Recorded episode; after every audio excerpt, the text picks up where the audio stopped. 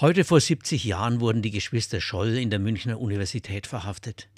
Ein Hausmeister hatte beobachtet, wie sie Flugblätter von der Empore in den Lichthof geworfen hatten. Darin prangerten sie das sinnlose Sterben in einem mörderischen Krieg und die Verbrechen an der Bevölkerung in den besetzten Gebieten an. In den Verhören nahmen die Geschwister Scholl alles auf ihre Kappe, um die anderen Mitglieder der Widerstandsgruppe Weiße Rose zu schützen. Bereits vier Tage später wurden sie nach einem Schauprozess zum Tode verurteilt. Vorbereitung zum Hochverrat, Wehrkraftzersetzung legte man ihnen zur Last. Noch am selben Tag wurden sie und Christoph Probst im Vollstreckungsgefängnis München-Stadelheim hingerichtet. Von der damals 21-jährigen Sophie Scholl wird berichtet, dass sie ohne äußere Zeichen von Angst den letzten Weg gegangen ist.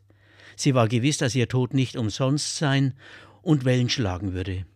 Aus ihrem christlichen Glauben heraus vertraute sie darauf, dass der Tod nicht das Ende ist. Heute sind Straßen, Schulen und Plätze nach den Geschwistern Scholl benannt, als leuchtendes Vorbild für Zivilcourage.